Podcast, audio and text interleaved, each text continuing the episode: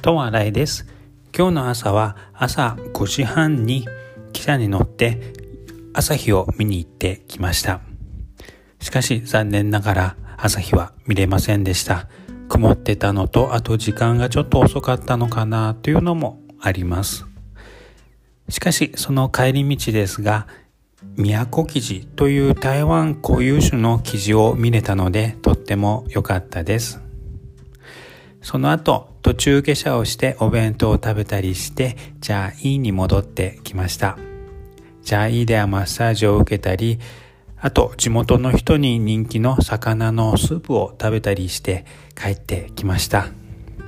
3日間じゃあいいを満喫できたのでよかったです。ともあらいでした。ありがとうございます。